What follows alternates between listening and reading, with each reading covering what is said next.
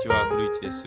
今日はですねえっ、とまあ順番的に言うと3人目で あの自己啓発とかに全然縁がなかったんだけど、まあ、自己啓発とか能力開発をやってまあそそれなりにというかある程度結果が出た人にインタビューをさせていただこうかなと思って始めます。よろしくお願いします。お願いします。まずですねあのまあこれいつも聞いてるんですけど自己啓発始める前にこう自己啓発とか能力開発ってあんまいいイメージないじゃないですか。うん。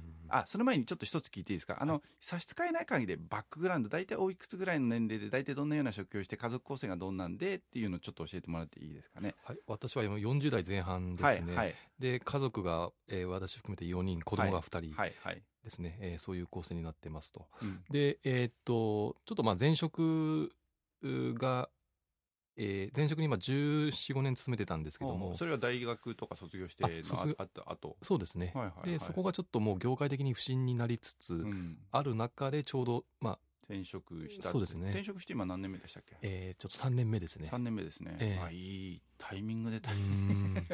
前の会社どうなってます？やっぱりあれからずっと右肩下がり。右肩下がり。であ前の職場の方だといまだにこう年に何回か飲み会を呼んでくれていくんですけど、やっぱりもう給与の昇給昇あの協業なし。あのボーナスね。えボーナスあごめんなはなしさい。あすえっとボーナ昇給か。はい。もう年に決まった額の金額アップっていうのはもうなし。据え置きずっと。でボーナスもなんかもう年年1ヶ月とかそんな感じ。そんな感じになって、うん。でもその人たちもほら、なうん。自分が、まあ、その会社がまずくてその会社が飛び出した方がいい、飛び出そうと思えば飛び出せられるのになんで飛び出さないんですかねなんか。うん。やっぱりそこはなんかあのもうみんなある程度もう30代後半とか、うん。40代前半の中で、うん。もう今更こうどこに行ってもまあでもね。やるとしたらギリギリでしょ。そうですね。40前ぐらいが、えあー。えでまあ後で話そうと思ってますけど私もそれもちょうど思ってたんで、うん。ギリギリその3年前決断した時はもうん。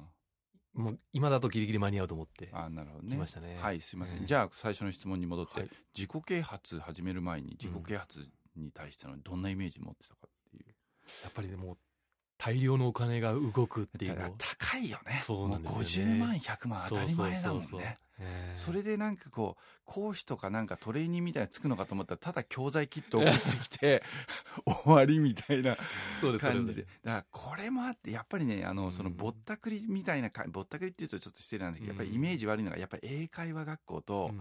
あとエステとうん。自己啓発そうですね。この3つがうん。やたらと金額高くてうん。結果が出るか分かんないのにあんまりいいイメージない。とにかくお客さんにクレジットカード思いっきり高いの切らしてあとはほったらかしみたいな感じで。うん。実際に何かやったことありますか？そのな何十万なのかどうなのか。あのいわゆるその能力開発系の本とかを見て、あうん。なんかこの作者ちょっと面白いなと思って、うん。当時のそのホームページとかで資料請求とかいろいろやってちょっと無料系のセミナーも何回か行って、うん。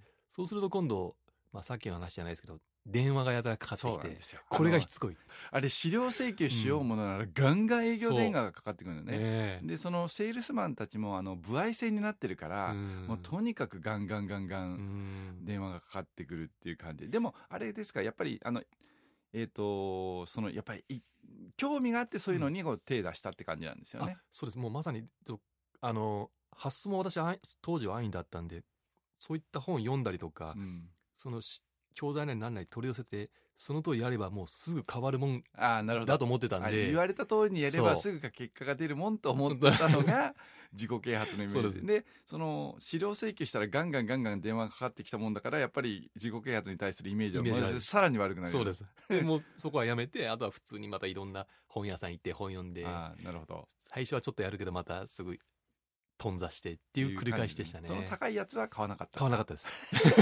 だって額が一番安いので50万ぐらいそうです。私もなんか結局はそう678万するようなものをずっと電話がかかってきてたんで。へうん。ーそれは携帯電話の時代？携帯電話の時代です。じゃあガンガン来るよね。そうです。であの仕事上なんかあの当時のその電話番号の拒否とかもできなかったんで、はいはいはい。もうやったらそれは何？どんくらいのペースで？週に3回とか？えっとそうですね。でもう一番しんどかったのが土日の朝とか。あええ。それかかってくるんだ。かかで彼らも休みなのに土日の朝営業電話はバンバンかけてたんですね。でもうあの面倒くさいんで職場であの与えられてた方の携帯番号を知ってたんですけど、はそっちはし仕事中土日切れないんでい電話、はいもうそっちにずっと電話かかってきて。うん。でいや嫌だっていらないって言ってるのにまだ電ま話かかったかかってくるんですよね。であでわたそうだ私のその答え方もちょっとまあ曖昧な曖昧ですね。やるかやらないかみたいなね。怒鳴って切ればよかったんでしょうけど、なんか性格上それもできずにうん。それでこう つけ込まれて、わかりました、うん。ありがとうございます。はい